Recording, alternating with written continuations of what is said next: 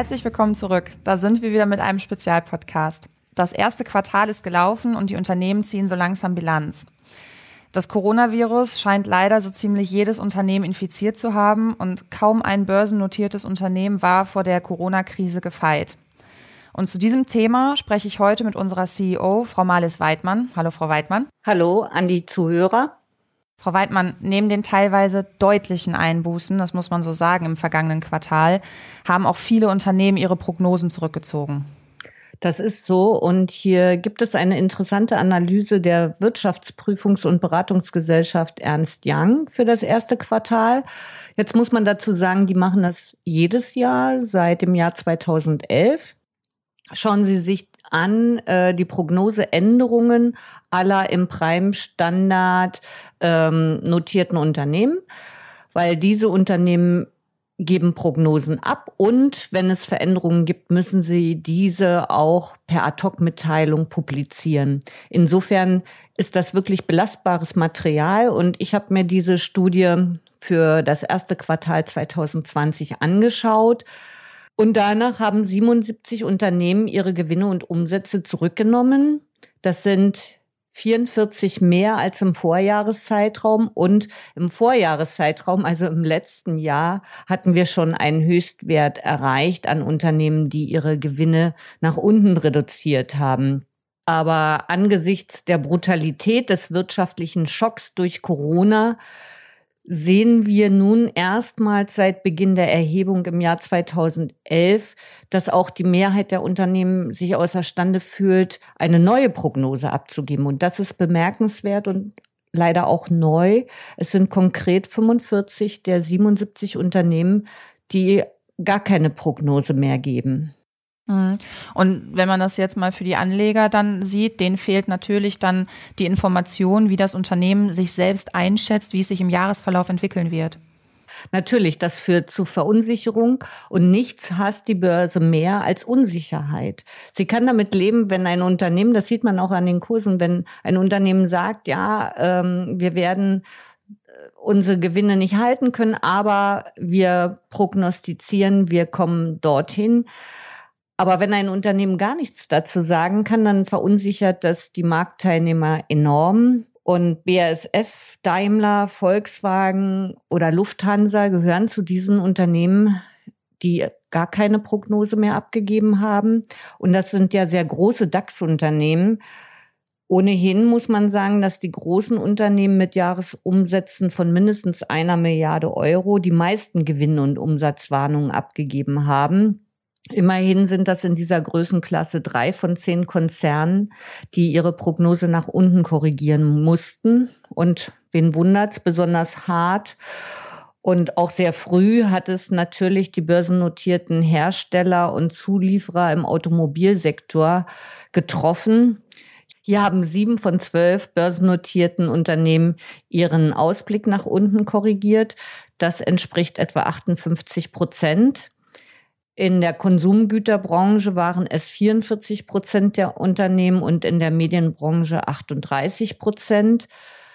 Von den Telekommunikationsunternehmen und Energieversorgern hingegen kamen in den ersten drei Monaten des Jahres noch keine Warnungen. Das muss aber noch nichts heißen, denn in einigen Branchen kommen die Auswirkungen natürlich erst später an. Und trotzdem, wenn man den Aktienmarkt ein bisschen beobachtet hat, hat dieser relativ gelassen auf diese Hiobsbotschaften reagiert. Ja, sie haben natürlich zunächst auf den äh, Shutdown reagiert mit 40 Prozent Verlust insgesamt. Das hat natürlich den Markt stark getroffen und damit war dem Investoren ja in den meisten Fällen klar, dass alle Unternehmen irgendwie betroffen sein würden. Und die Gewinnwarnungen haben kaum noch überrascht. Also zumindest, denke ich, waren in diesen 40 Prozent äh, natürlich die schlechten Nachrichten alle eingepreist. Denn ähm, wie gesagt, uns ist ja schon lange klar, dass sich kaum ein Unternehmen dem entziehen kann. Und Themen wie äh, staatliche Hilfspakete, die Ölpreisentwicklung oder natürlich die Hoffnung auf einen Impfstoff oder auf Medikamente die also das Coronavirus bekämpfen können, haben viel stärker dann den Markt und die Kurse beeinflusst. Ähm, und wenn man jetzt mal von einem Worst-Case-Szenario ausgeht, was ja vielleicht im Moment vielen im Kopf rumschwirrt, was ist, wenn ein Unternehmen insolvent und damit von der Börse geht? Du sprichst das Thema Steuer bei einem Totalverlust bei Aktien an. Das möchte niemand, das ist richtig, aber natürlich, wenn man jetzt an der Börse ums nackte Überleben kämpft und bei vielen Unternehmen geht es hier vor allen Dingen äh, darum, die Liquidität zu sichern. Und wenn es dann eben doch soweit ist und man die Zahlungsunfähigkeit anmelden muss oder aus anderen Gründen ähm, Insolvenz, ein Insolvenzverfahren einleitet, dann wollen natürlich Anleger, dass sie diesen Verlust zumindest steuerlich geltend machen können. Denn Gewinne erkennt das Finanzamt ja immer an und besteuert sie, das wissen wir alle, nicht so Verluste. Seit 2018 hat der Bundesfinanzhof das zwar möglich gemacht, aber hier gab es immer wieder Streit dann bei der Umsetzung. Der Regierung war dies natürlich auch ein Dorn im Auge. Es kamen weniger Steuern ein. Und schließlich hat man sich auf einen Kompromiss geeinigt, ein bisschen einen faulen Kompromiss, denn die Verluste aus Wertpapiergeschäfte, die nicht aus dem Verkauf entstehen, dürfen künftig noch bis zu einer Höhe von 10.000 Euro von der Steuer abgesetzt werden. Das gilt auch für uneinbringliche Forderungen aus Kapitaleinkünften oder Verluste aus wertlos gewordenen Aktien oder Anleihen insolventer Unternehmen. Jetzt gibt es noch ein neues Urteil. Der Bundesfinanzhof hat hier etwas nachgelegt. Und zwar geht es um einen Streitfall aus dem Jahr 2012. Und das ist das, glaube ich, was du jetzt angesprochen hast, was natürlich jetzt vielen passieren kann. Hier wurde konkret über das Vermögen einer AG das Insolvenzverfahren eröffnet und vom Insolvenzgericht wurde ein Insolvenzplan genehmigt, der vorsah, das Grundkapital der Gesellschaft zunächst auf Null zu setzen und dann anschließend eine Kapitalerhöhung zu machen, bei der neue Aktien ausgegeben werden sollten. Also einmal den Reset-Knopf drücken.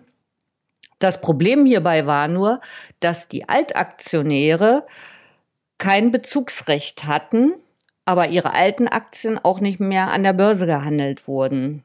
Mhm.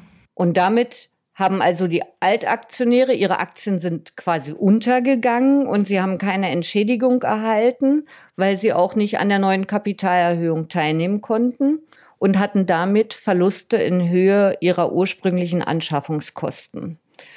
Das zuständige Finanzamt hat diesen Verlust nicht anerkannt und somit auch nicht steuerlich berücksichtigt. Und dagegen haben sich einige Aktionäre zur Wehr gesetzt und haben jetzt vom Bundesfinanzhof auch Recht bekommen, der gesagt hat, nein, also das widerspricht dem Gleichheitsgrundsatz des Grundgesetzes, wenn hier äh, erlittene Aktienverluste steuerlich nicht berücksichtigt werden, während bei vergleichbaren anderen Fällen halt der Totalverlust steuerlich geltend gemacht werden kann.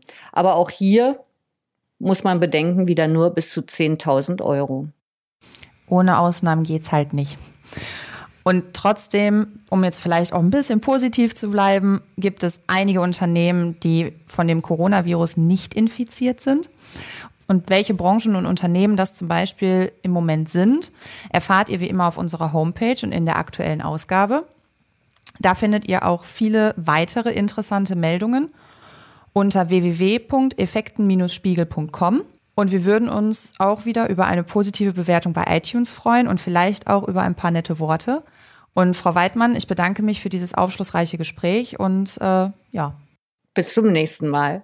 Bis zum nächsten Mal. Okay, tschüss. Tschüss.